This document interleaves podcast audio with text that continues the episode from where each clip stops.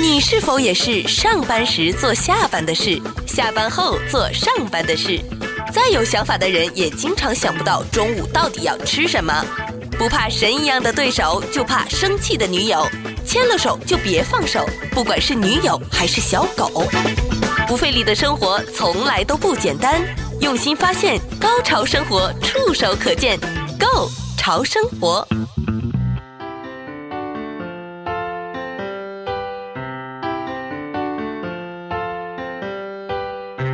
欢迎各位收听，也欢迎各位收看今天的《Go 潮生活》，我是小伟。今天我们的节目嘉宾邀请到的是美国国家气象局的气象预报员 Cecil 来到我们的节目。Hello，Cecil，你好。啊，你好，小伟，你好。国家气象局预报员呢、啊？我们天气预报每天不管是看新闻，还是听我们的广播电台的新闻，或者是你在手机里面的 App 啊，这个 APP 里面的一些天气预报，我们都看到很多很多的数据啊。那究竟你做的工作，这个气象预报，每一天需要做一些什么事情呢？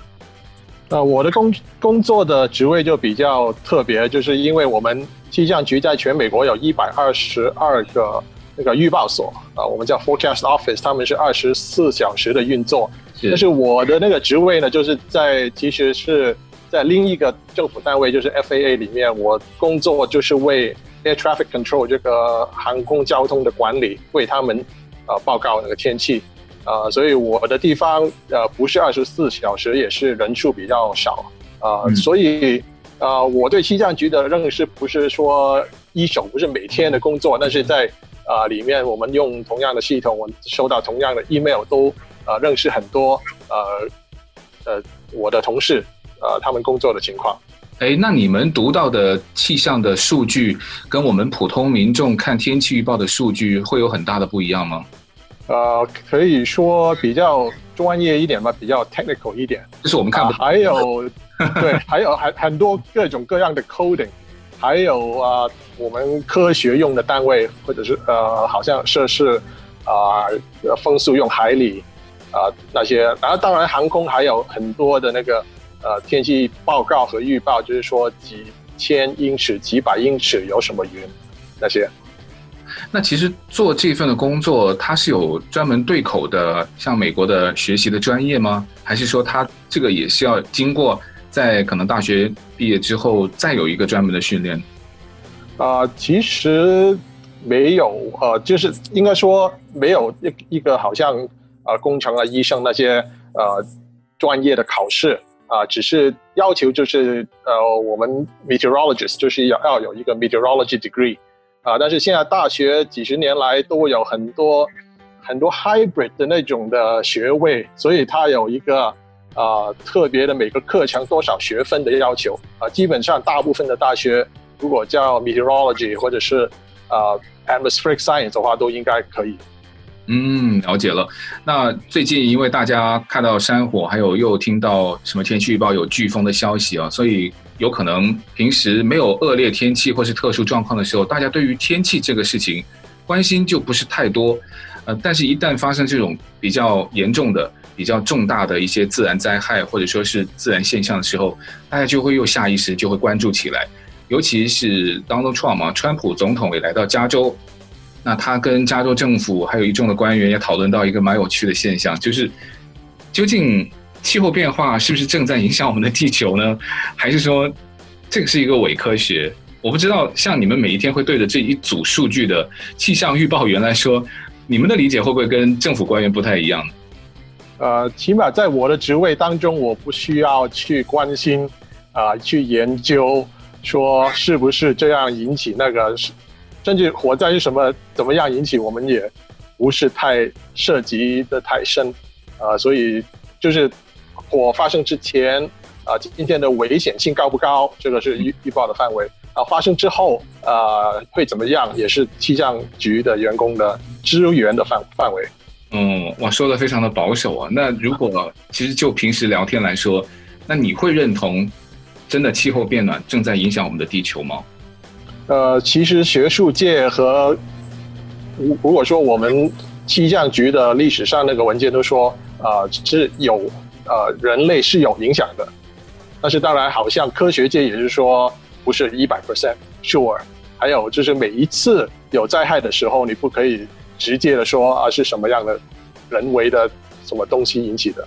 哦，就跟在我早几天之前呢，我也特别找了这个人造雨的资料，也就是当年联邦政府也曾经非常想去资助，或者说去希望这个项目能够呃为我们的实际带来很多的帮助，但就是它的不确定性实在是太多，所以这个也我觉得是气象预报，甚至是在整个大气候界里面很难研究得透的问题，它一直都是处于一种。呃，科学跟伪科学中间的准科学，它就非常非常难去界定。可是我们最近因为加州嘛，在经历着有史以来最严重的山火啊，所以大家就会想，那究竟是不是现在的气候也会影响到加州的山火越来越严重呢？呃，这个也我我也不认识太多，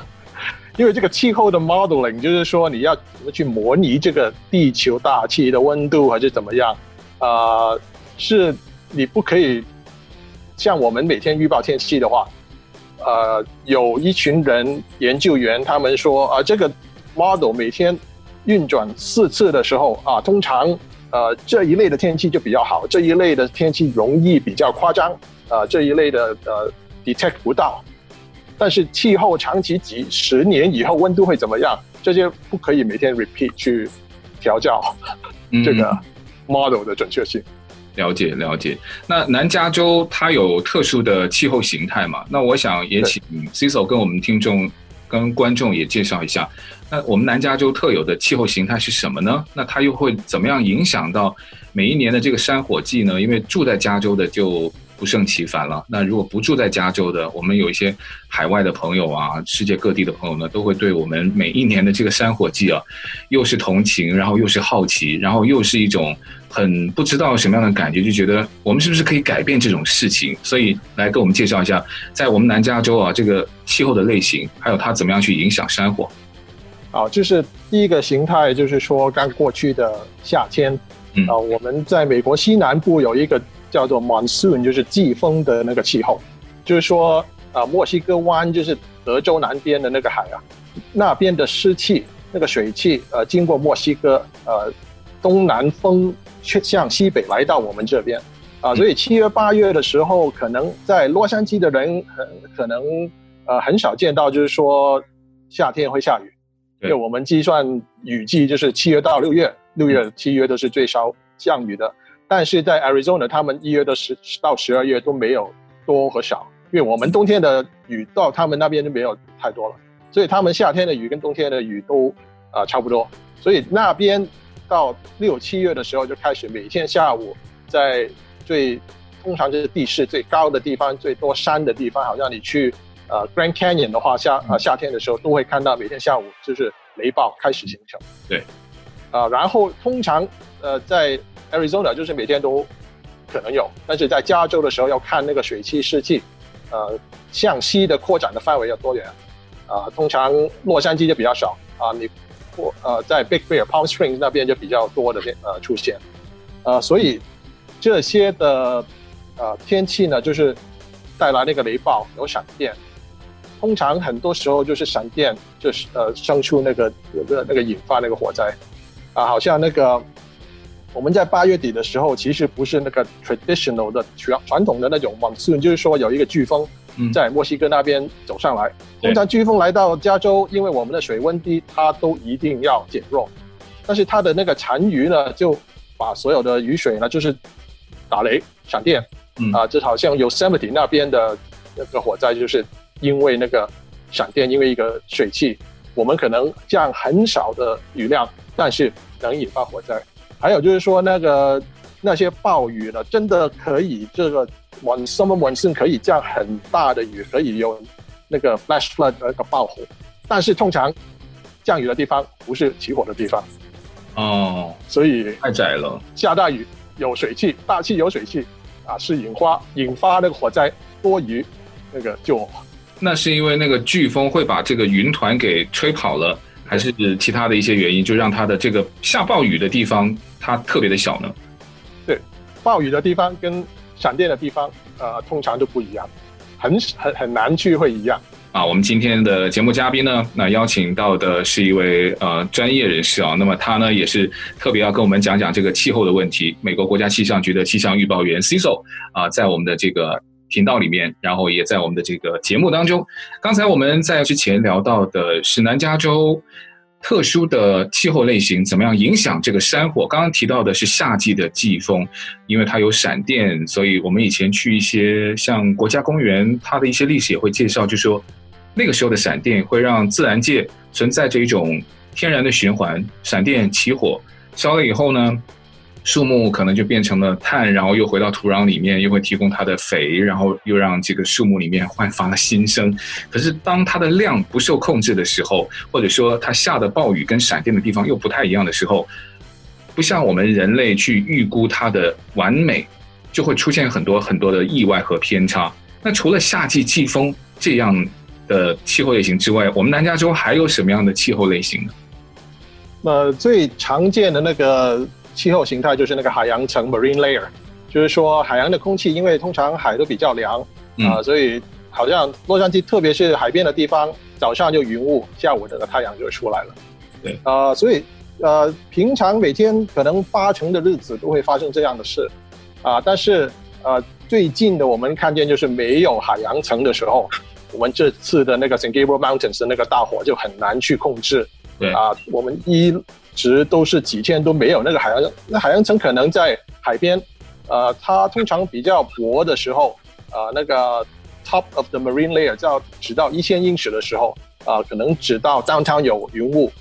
呃，San Gabriel Valley 就没有了。还有就是说火场那边，其实它的海拔是两千三千英尺，啊，那个是呃是。潮湿的空气不到那么高的时候，其实我们通常七八月的时候都是这样。为什么 San Fernando Valley 比那个 San Gabriel Valley 还热一百一十几度？嗯，因为它比较高，所以呃，那个潮湿的空气不到，凉的空气不到，啊、呃，所以就所以一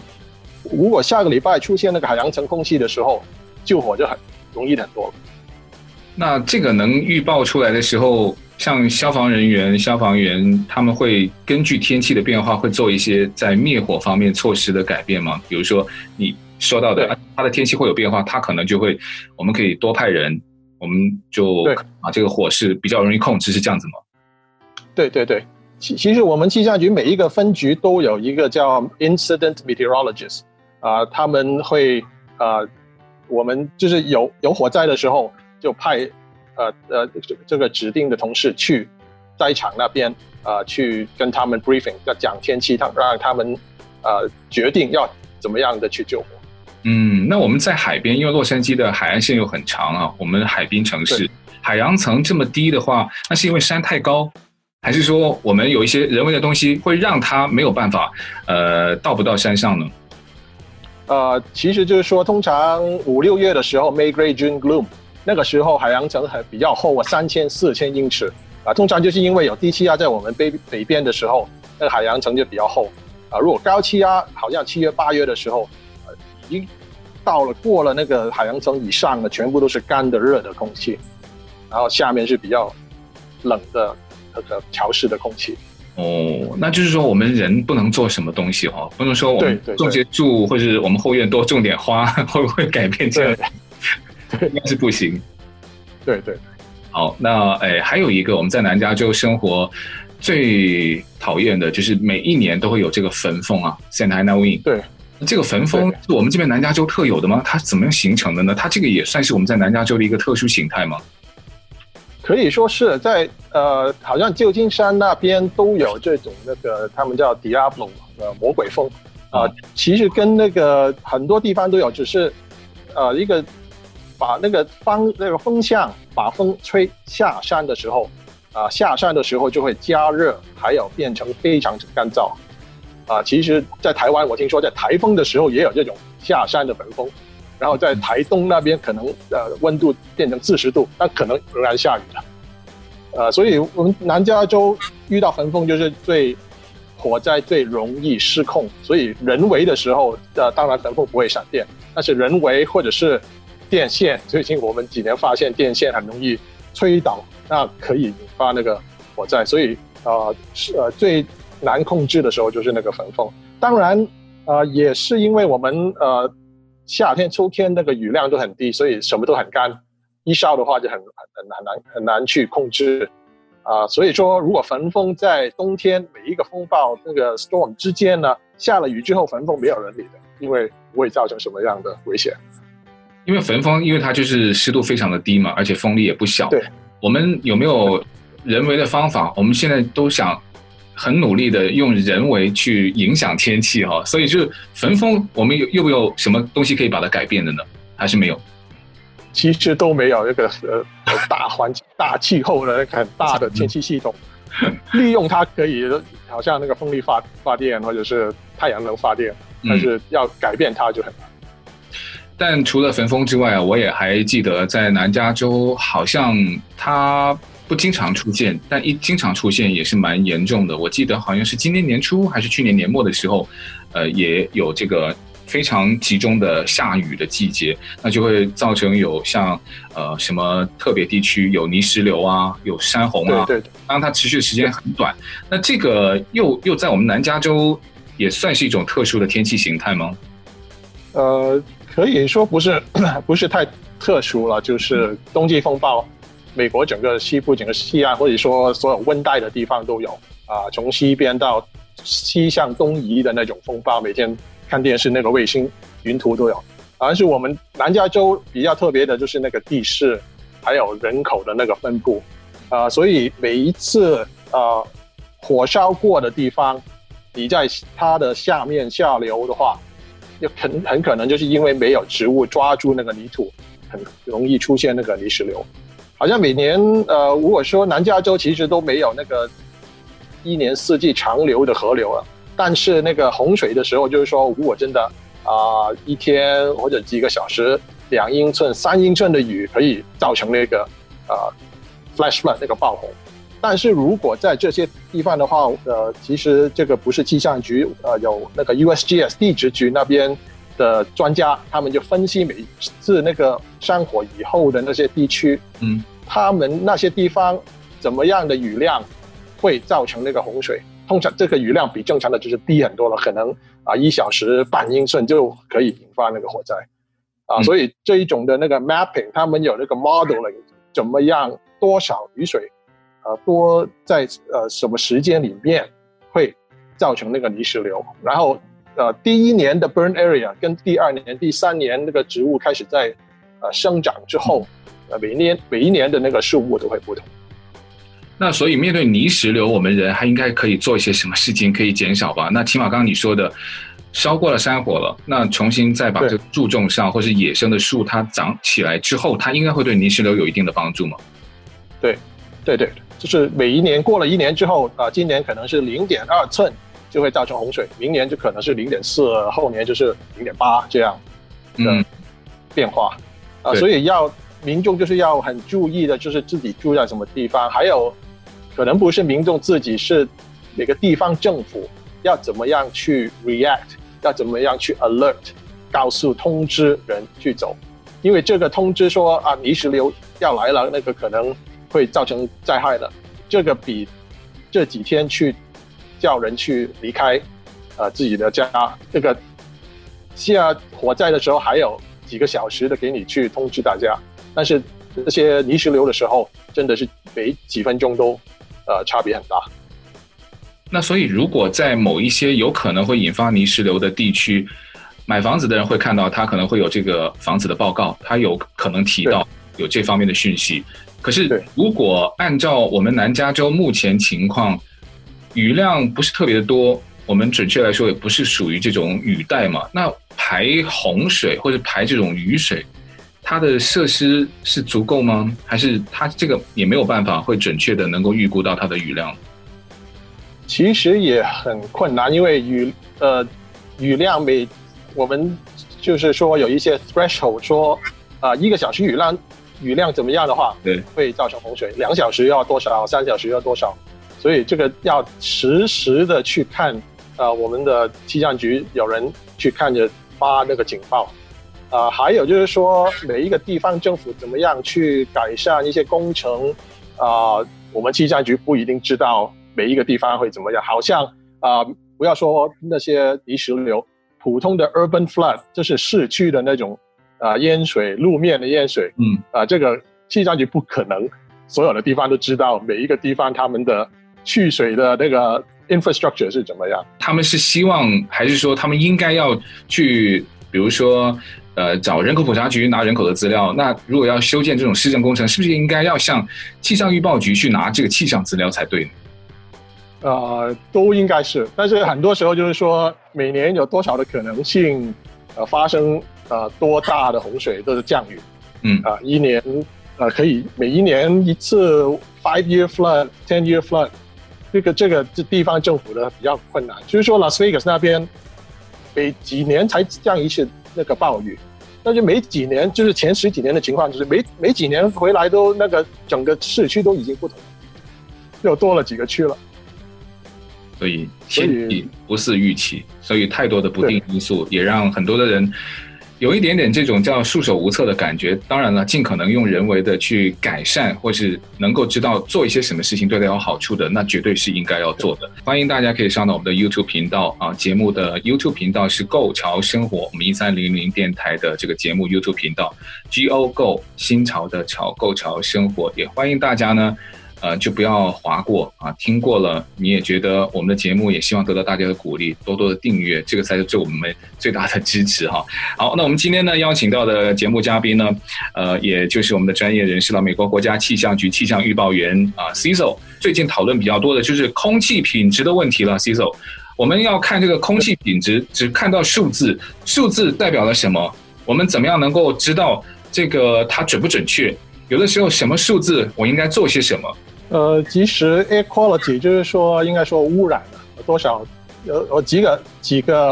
啊、呃、种类的那个 pollutant 就是污染物啊、呃。通常我们在南加州几十年来都是关心比较多是那个臭氧 ozone，就是跟车的排放有关。嗯，所以几十年来那个 air quality 的那个监察跟那个预报都是啊、呃、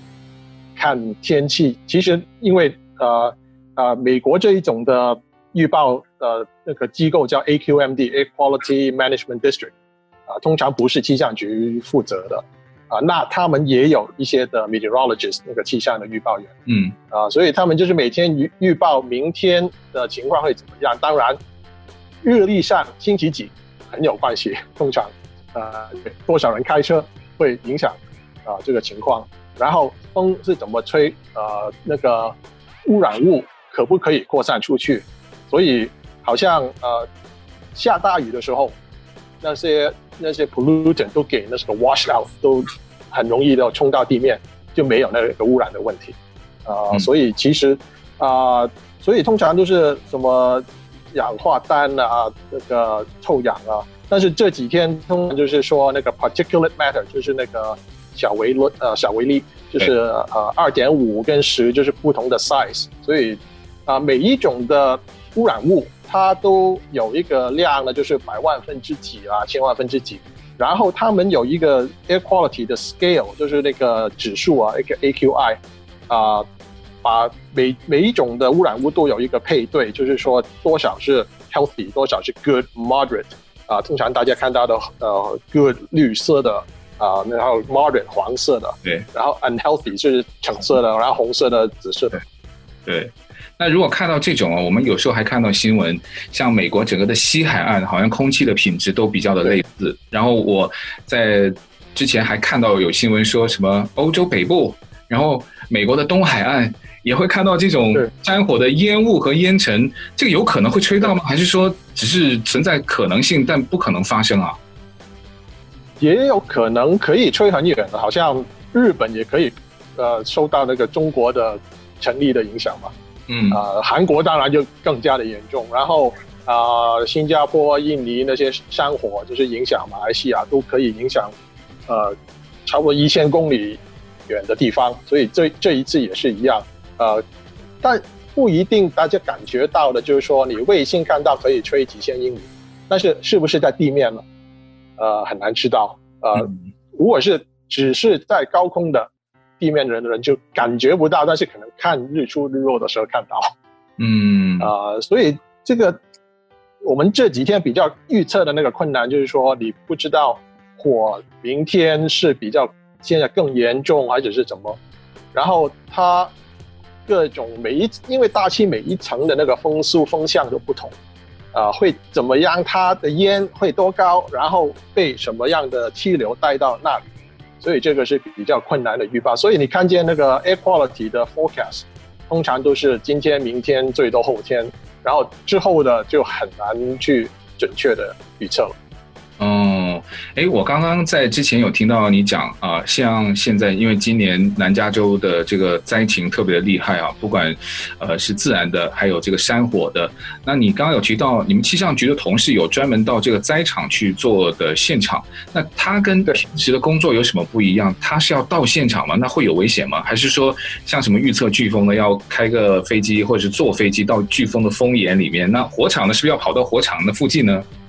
啊、呃，对，每一个火场通常都有一个 command post，就是所有消防人员去聚集的地方。嗯，啊、呃，他们可能每天早上、晚上都有一个 briefing，当然也有大家可能电视上看到的 press briefing。呃，所以他们内部可能有一个 briefing，就是我们要有一个呃气象预报员去呃介绍当天的天气会怎么样。他有各种各样的那个电脑啦系统可以看到那个情况。其实平时每天我们在分。那个分局里面可能会有这种的预报，但是有时候，呃，有同事在火场，就是救火的那个 command post 那边，就是说随时可以，呃，消防人员哈去问，啊、呃，去问一些问题，啊、其实也不只是那个火场，好像美国的大型的活动，好像那个每年我我所知道的 Super Bowl。啊、呃，都有，因为很多人在到处那个城市那里面到处活动嘛，嗯，嗯，所以就每呃那个当地的政府会有一个 Emergency Operation Center，那可能就有一个气象局的预报员去派去那里做那个 briefing 的工作。那民众是怎么样可以看到或者是接收到那种的资讯？那看到之后，我们可以做一些什么样的准备吗？呃，其实那一种的那个 briefing 就是通常给内部各个政府单位的，所以很难。就是如果有气象的信息的话，都是他们那个 commander 去给那个 press 发布出来。那如果大概我们看到的天气预报，手机上面的，或者是看什么电视新闻的、广播新闻的，嗯，那那个大概就是应该最普通的数字了，对不对？对对对，嗯，啊，美国也有很多的私人的呃天气预报的公司，所以很多时候你看到呃资料不一定是气象局的。哎，那很糟糕哎，我们应该怎么去相信？或者说，我们要怎么样去区分它哪一个比较准？就是可以说凭自己的经验，呃、哦，什么时候会准，什么时候会不准，但是其实都相差都不大了。好，那我们今天节目时间呢，非常高兴啊，美国国家气象局的气象预报员 Ciso 参加我们的节目，也给我们大概因为这一次啊，二零二零我们南加州的情况、天气的状况，也特别也跟大家介绍了一下我们住在这个地方啊一些天气的问题。谢谢，感谢 Cecil。